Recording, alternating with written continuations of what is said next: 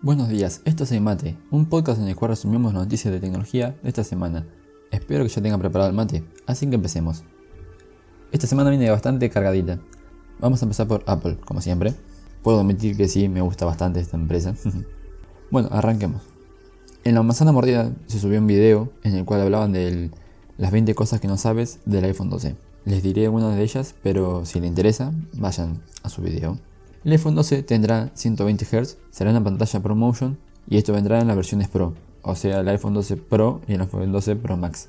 Para el 12, chiquitito y grande, digamos, de 5,8 y 6,1 pulgadas, vendrá una pantalla de 60 Hz. Otra cosa que no sabía es que el diseño con bordes aplanados, como los que tienen el iPhone SE o el iPhone 5, 5S, todos esos, o el iPad Pro, es más resistente que los bordes curvos a las caídas y todo, y a los golpes. Algo que me agrada mucho de estos iPhones nuevos es que la batería van a ser más grandes. No se sabe cuánto, pero se rumorea que van a ser más grandes. Por lo contrario, el Face ID va a ser más chico y va a tener más ángulo de detección. Y se va a poder usar de forma horizontal. Así que cuando estás acostado no te tienes que sentar para desbloquearlo. Se rumorea que los sensores van a ser más grandes y que va a tener una mejora en el estabilizador. Va a mejorar el HDR. El teleobjetivo va a pasar de por 2 a por 3. Sería mejor que sea un por 5, pero bueno, a poquito vamos mejorando. Y el teleobjetivo también soportará el modo noche, que solamente esto lo hacía la cámara principal. Otra cosa que se agradece que se mejore son los altavoces y los micrófonos, como en la MacBook Pro. Bueno, seguimos hablando de Apple, pero esta vez pasamos al iPad. Ya dejemos el iPhone un poquito de lado. Se rumorea que WhatsApp va a llegar por fin al iPad como una aplicación oficial. Sí había aplicaciones de terceros que te redireccionaban a WhatsApp Web y esta aplicación oficial permitiría llamada de voz, llamada de video, sincronización con el teléfono. Básicamente se estaría asimilando a su mayor competencia que es Telegram, que ya tiene una aplicación para iPad hace rato. Lo que no estoy seguro, que no comentaba Fernando, es que si el teléfono no está en la misma conexión Wi-Fi, se sincronizarían los chats. Continuando con Apple y también con la manzana mordida, tenemos que se va a presentar AirPods Studio, que son auriculares de diadema. Estos van a ser los nuevos auriculares de diadema, como ya les dije, que presentará Apple con su marca, ya dejará de ser Beats. Hay que ver si Apple en el futuro eliminará Beats, porque los AirPods Studio van a ser de Apple, o que trabajarán conjuntamente, se complementarán algunos para una cosa y otros para otra. Bueno, hablando de estos auriculares, van a ser auriculares modulares, no se sabe en qué va a influir esto, si solamente en el estilo, en el diseño o traerá mejoras en las funciones. Lo que sí se sabe es que se va a poder invocar a Siri. Y otra cosa es que va a tener sensores para cuando los quites de la oreja y te lo apoyes, generalmente uno hace esto con los auriculares de diadema, se lo apoya en el pecho, detenga el video, música, lo que estés escuchando y viceversa, cuando te los pongas lo reanuda. Puede ser que estos auriculares estén enfocados a un público profesional como DJ, compositores, por la fidelidad que le da de sonido. Y aparte su precio, que va a salir 349 dólares. Nada baratito. Pero bueno, ya sabemos cómo es Apple. Una cosa que esto no es de la manzana mordida, viene de Tech Santos, son las 5 razones por qué él piensa de que nunca va a tener USB tipo C el iPhone. Básicamente concuerdo con él, tiene bastante razón. Una es por dinero. Ustedes piensan que Apple es una empresa que quiere ganar dinero, como toda empresa y ellos con su Lightning están ganando plata. Por cada teléfono o iPad que tenga Lightning, ganan plata. Y no solamente con eso. O sea, ganan plata porque no tienen que pagarle al creador del USB tipo C para usarlo.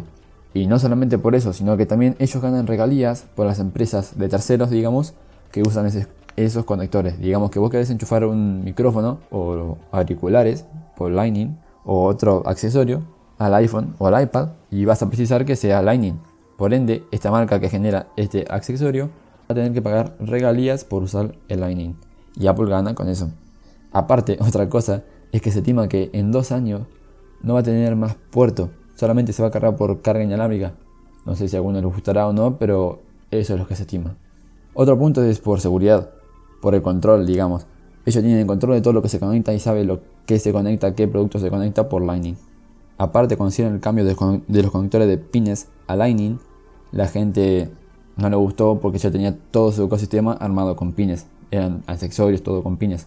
Y bueno, no le agradó tener que comprarse cables nuevos. Y, si, dentro de dos años va a dejar de tener puerto, no le conviene que la gente, digamos, sufra ese cambio. Otra cosa que tampoco se enloquecen es que también ellos tienen el estándar de carga inalámbrica QI. O sea, no, te están limitando que los cargue por Lightning. Si los quieres cargar de otra forma, los puedes cargar con carga inalámbrica. Y la certificación QI, hay un montón de bases de cargas baratas para eso. Y la gente se preguntará, ¿por qué en el iPad Pro puso USB tipo C? Es que el iPad Pro lo quieren poner más del lado de una computadora por eso precisaba mayor transferencia de datos. El Lightning no le bastaba para eso. Para poder conectar una pantalla, un hub, digamos, y poder conectar un monitor, teclado, mouse y muchas cosas. Un disco rígido que Lightning no lo tiraba. Aparte, fíjense, los iPads baratos, digamos, siguen teniendo Lightning. No es que pasaron a USB tipo C. Bueno, basta hablar de Apple por ahora. Pasaremos a hablar de otras cosas. Justamente ahora pasaremos a su competencia, Android. Esto lo saqué de Tope de Camas Plus, que decía que el Play Store se va a renovar. ¿Por qué? Porque se estaba quedando ya atrás, ya su competencia, no solamente Apple, sino también Huawei, era ya mejor. Lo que mejoró fue las búsquedas de aplicaciones, con más filtros y mejores filtros, digamos. Podéis filtrar por puntuación, estrellas, 4, 5, 4 y medio, opinión de la gente, digamos. Podéis filtrar también por aplicaciones seleccionadas por editores de Google. Básicamente esto lo hicieron para mejorar un poquito no que cuando vos vayas a buscar algo te, siempre te dé lo mismo. Entonces vos así te lo podés personalizar más. Como siempre les digo, si les va interesando algún tema de lo que estoy diciendo, vayan a los canales ya dicho, que ahí encontrarán mayor información. Bueno, paso a comentar así por arriba que Nico de Suprapixel hizo un review de auriculares de Audiotécnica, son de calidad, salen 180 dólares, son Bluetooth, no son sus auriculares de más alta gama, pero son buenos. Si a alguno le interesa, Audiotécnica pase por ahí. También hizo un adelanto como ellos o tope de gama de primeras impresiones del Pocophone 2 Pro. Nico dijo que es idéntico al K30 Pro y los tope de gama no lo miré, pero si alguno prefiere uno que otro, a un canal u otro, elija. Ahora del lado de juegos, esto siempre Eurogamer porque es con el que más me informo y más me gusta. Subieron un video, si alguien juega Animal Crossing, capaz que le interese, de todo lo que necesitas saber sobre la venta de nabos. Si alguien le interesa y juega el Animal Crossing, vaya a ver el video. Otro video que subieron, que se llama Ahorra como locos, son 12 juegos de PlayStation 4, Xbox One y Switch por menos de 10 euros. Algunas eran promociones momentáneas, así que puede ser que ya no estén. Y lo más importante que subieron fue que Epix presentó su nuevo motor Unreal Engine 5. Este motor estará próximamente en todas las plataformas. Es un motor free party, o sea que cualquiera puede tomarlo y usarlo. Y el motor Unreal Engine 4 es el más usado del mundo para crear videojuegos. Lo que hicieron bueno es que Epic, el creador de este motor, va a empezar a cobrar a partir del primer millón facturado. O sea que si yo lo uso es free party. O sea, si yo lo uso y genero un millón, de ahí en adelante empieza a cobrar. No sé si a porcentaje o, o un número fijo. Eso sí, no lo dijeron. Bueno, al motor, dicen que va a ser una barbaridad. Esto va a traer juegos de mucha mejor calidad, calidad gráfica, hablando siempre, ¿no? Básicamente tiene dos grandes renovaciones, que es Lumen, que es un motor de iluminación global, más o menos como el ray tracing de Nvidia, es similar. Y, pero lo bueno de esto, consume mucha menos potencia que el ray tracing. Y por el otro lado está Nanite. Esto para los desarrolladores le viene de 10. Básicamente lo que están haciendo con Unreal Engine 4, los desarrolladores hacen a personajes, objetos o paisajes, lo que sea, en alta calidad, con muchos polígonos. Ya les digo, lo que tienen que hacer es disminuir mucho esa cantidad de polígonos para que la consola pueda correr el juego, sea PS4 o Xbox One, en estos momentos digamos. Esto con Nanite desaparecerá. Básicamente lo que va a hacer Nanite, tómenlo como ejemplo, va a renderizar todo lo que vayas viendo. Antes esto lo tenían que hacer las personas con... Había algo que se llamaba en inglés reyes, por sus siglas en inglés. Español significaría renderiza todo lo que tus ojos vean. Y básicamente el motor lo que hace es eso. Con total transparencia va a renderizar lo, que el juego vaya haciendo. Todo lo que te aparece en tu pantalla. En vez de tener que renderizar todo, todo el mundo, digamos, ¿no? Eso va a ser genial, bestial. Si quieren informarse más, vayan al canal. Lo tiene muy bien explicado, un video de 20 minutos. Genial. Ahora pasamos a la versión de podcast, a los podcasts que yo escucho y vengo a traerlo a este índice. Empecemos con Víctor Abarca de Expreso con Víctor. En un podcast hablaba de que Huawei renueva el P30 Pro por el veto que hizo Estados Unidos, que lo que le permitía era que los teléfonos que ya habían salido tengan los servicios de Google. Los que salgan próximamente no. Entonces lo que hizo fue renovar el P30. Muy inteligente por Huawei. Otra cosa de las que también hablan es que Sony va a incorporar una cámara con inteligencia artificial dentro de la cámara. Esto va a estar bueno para lugares públicos donde es medio sensible el tema del robo de información. Lo que hace esta cámara es no enviar información a la nube, sino guardarla ahí y cuando la precisas vuelvas a buscar. También lo que hablaba en otro podcast era de los rumores de los nuevos iPads. Un iPad de 10,8 pulgadas, que él estimaba que sería el iPad Air, y que junto a ese saldría el iPad mini. Por otro lado, comentaba que Facebook compró Giphy. Es una empresa que hace stickers, ya que Facebook en Facebook, WhatsApp y Instagram no tienen los mejores stickers, sino que esta empresa que trabajaba en Twitter, que estaba en Twitter, era mucho mejor que los que tenía Facebook. Así que lo que hizo Facebook fue comprarla para tener mejor sticker. Algo que también lo voy a comentar así a la pasada va a ser un podcast de Shataka, que te me gustó, que hablaba de los ganadores y los perdedores de este quilombito. Yo se lo voy a resumir muy por arriba. Lo que hablaba era que los ganadores iban a ser los que hacían streaming de series como Netflix, Disney. Netflix, por ejemplo, este mes duplicó la cantidad de gente que ellos estimaban que se iban a suscribir este trimestre. Acá también lo que salían perdiendo iban a ser los cines, porque hubo el primer estreno en streaming y dice que no fue tan inviable, que fue bastante bueno. Así que otro tremita para hablar. A lo que ni se dieron cuenta de este quilombo fueron los de videojuegos y también hablaba de los vehículos después de este quilombito. Si le interesa saber esto, vayan a escuchar su podcast, está muy completo.